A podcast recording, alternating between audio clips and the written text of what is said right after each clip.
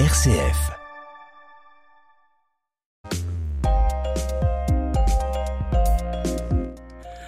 Alors nous avons déjà parlé dans Juste Ciel, Joël, des neutrinos, ces petites particules fugaces qui sont parmi les plus abondantes de l'univers. Il y en a tant que ça?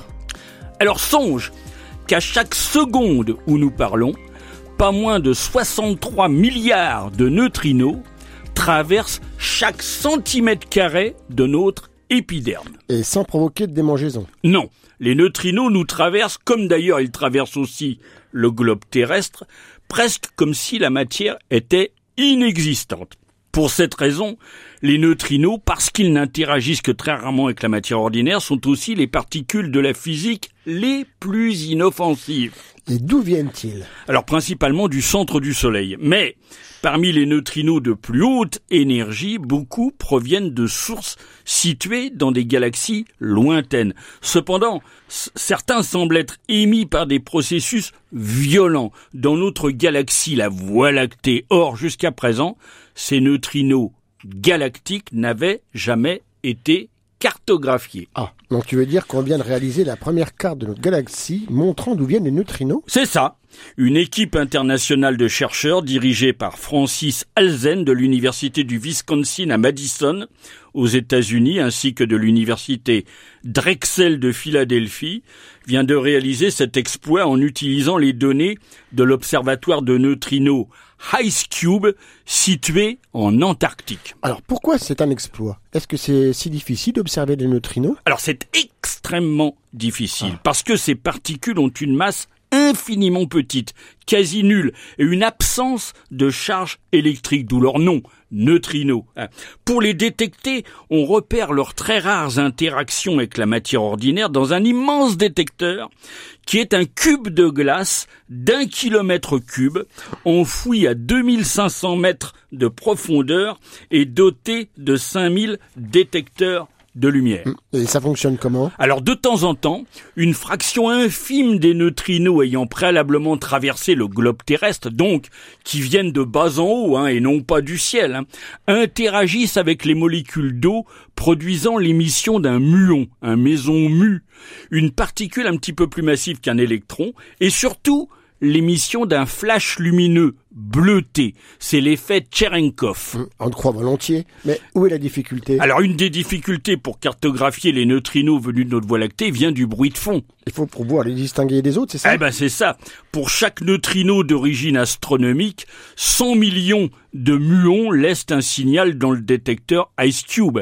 Grâce à un algorithme, l'équipe a réussi à sélectionner, à différencier quelques milliers d'événements correspondant, eux, à des neutrinos venus du cosmos. Bref, c'est chercher un talon aiguille dans une botte de foin, comme on dit dans l'amour et dans le pré. C'est ça, Joël.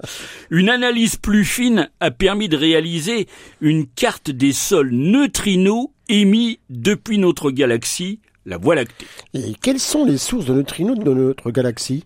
Alors, à vrai dire, si un fond diffus de neutrinos galactiques a bien été mis en évidence, la précision actuelle de la carte n'est pas encore, elle ne permet pas, elle n'est pas suffisante pour associer formellement les accumulations de neutrinos enregistrées avec des objets célestes déjà répertoriés, déjà connus, comme par exemple les, les restes de supernova. Ah, si je comprends bien, c'est un début. Hein. L'avenir sera de réaliser une carte plus détaillée et plus précise Exactement, ce sera la mission du futur observatoire de neutrinos kilomètre-cube.net, successeur de l'observatoire Antares et qui lui utilisera comme détecteur un kilomètre cube des eaux de la Méditerranée au large de Toulon. Ah oui, c'est vrai, nous en avons parlé dans une émission de Juste Ciel. C'est vrai, l'astronomie des neutrinos d'ailleurs ne fait que commencer.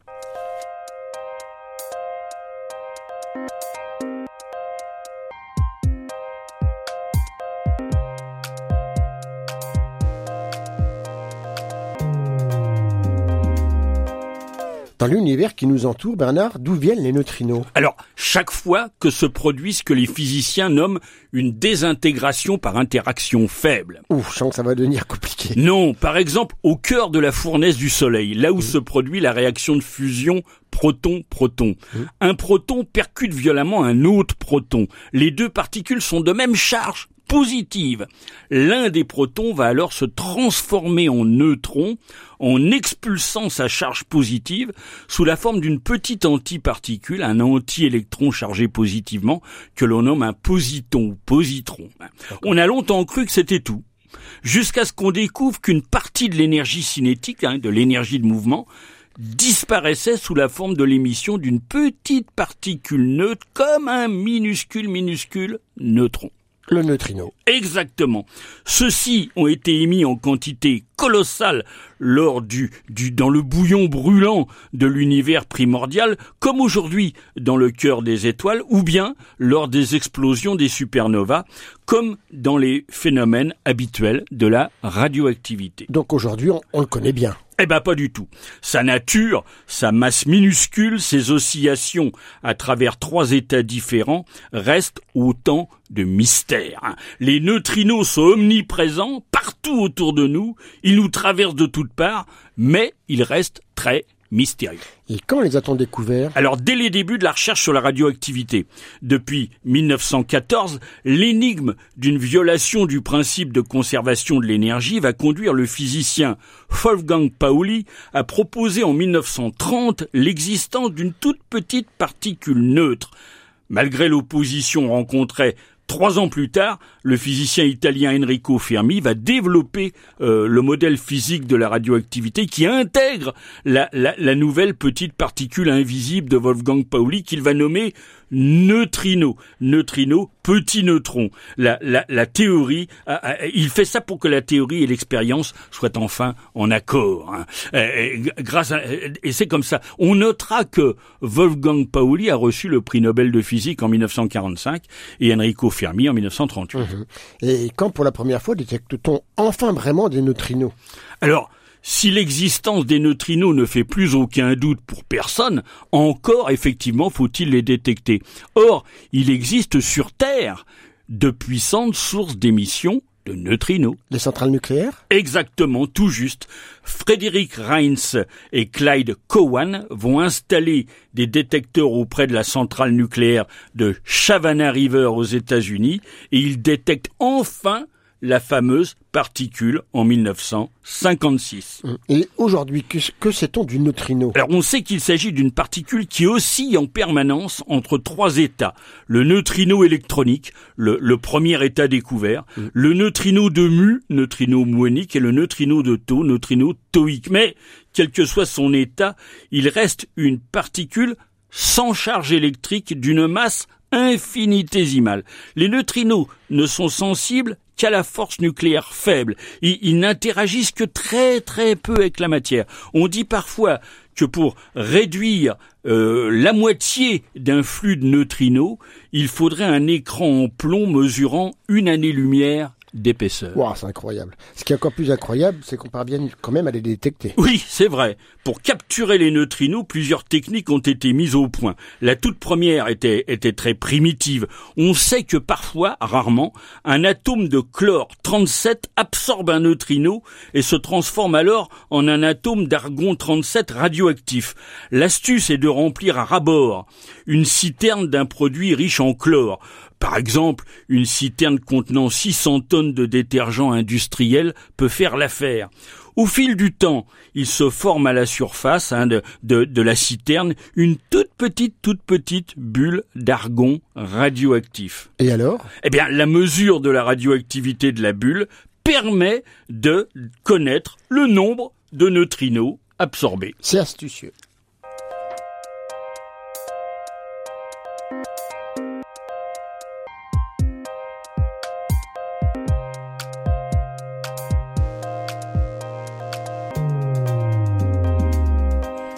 Connaître le nombre de neutrinos, c'est bien, hein mais ça ne nous dit pas d'où ils viennent et qui les a émis. C'est vrai. Heureusement, d'autres techniques ont été développées, comme celle du liquide scintillant. Ça consiste en quoi? Un liquide scintillant réagit au passage des particules en émettant de la lumière. En étudiant cette lumière, on peut connaître quelles particules l'ont traversée et mesurer leur énergie. En 2013, le détecteur Nucifer à Saclay hein, a détecté ses premiers neutrinos auprès du réacteur nucléaire de recherche Osiris. Nucifer utilise comme milieu de détection un liquide scintillant dopé au gadolinium. Et puis, il y a la technique de la chambre à bulles. Ça fonctionne comment ça? Eh bien, très utilisée dans les années 60, la chambre à bulles est une enceinte fermée renfermant un liquide à une température très très proche de son point d'ébullition.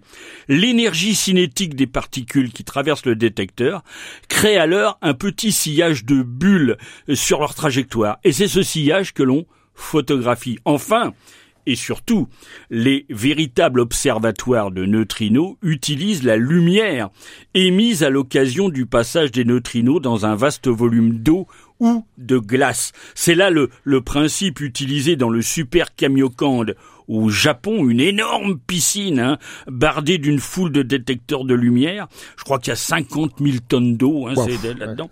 Ou bien encore du détecteur Ice Cube en, en Antarctique. Avec ces instruments, il devient possible de déterminer l'orientation de la trajectoire des neutrinos et à partir de là, de déterminer leur source d'émissions. Eh bien oui, mais justement, quelles sont les différentes sources possibles? Alors il en existe plusieurs bien distinctes. On parle souvent des neutrinos émis lors du Big Bang. Hein. Mhm. Voici 13,7 milliards d'années, euh, une seconde après l'instant zéro. Mais du fait de l'expansion de l'univers, ces neutrinos possèdent aujourd'hui au moins un milliard de fois moins d'énergie que les autres neutrinos.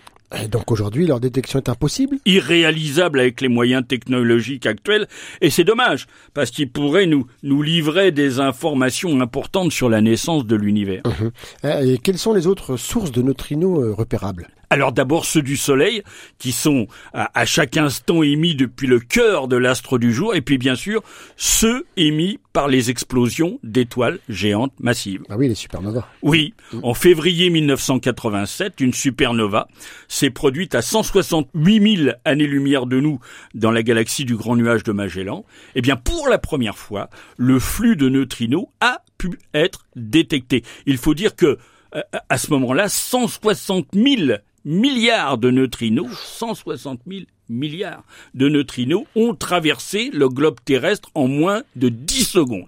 Il en vient donc des autres galaxies. Ah oui, des neutrinos de très haute énergie viennent des galaxies lointaines et arrivent en permanence en un très petit nombre sur Terre. Seule une dizaine d'entre eux ont été détectés à ce jour. En 2017, les détecteurs IceCube et Fermi ont observé des neutrinos provenant sans doute d'un trou noir supermassif situé à 3,7 milliards d'années-lumière de nous.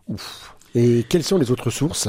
Les neutrinos atmosphériques, qui naissent de la rencontre entre les rayons cosmiques et l'atmosphère, hein, ceux-là sont produits en permanence, ils arrosent la Terre et nous-mêmes par la même occasion.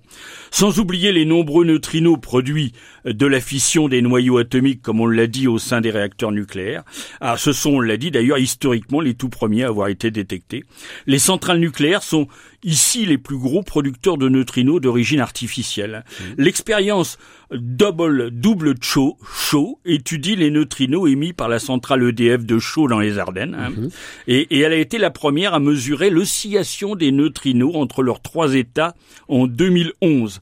Enfin, il y a les neutrinos provenant de la radioactivité naturelle, euh, celle du manteau et de la croûte terrestre, et ce produit même par le corps humain, 400 hein, millions de neutrinos, 400 millions de neutrinos, Joël, mmh. s'échappent de chacun d'entre nous chaque jour. eh ben, je propose d'en rester là avant de remplir tout le studio, Bernard. Au revoir à toutes et à tous. Au revoir, Bernard, et à bientôt pour un autre Juste Ciel, lui aussi plein de neutrinos. Au revoir, Joël.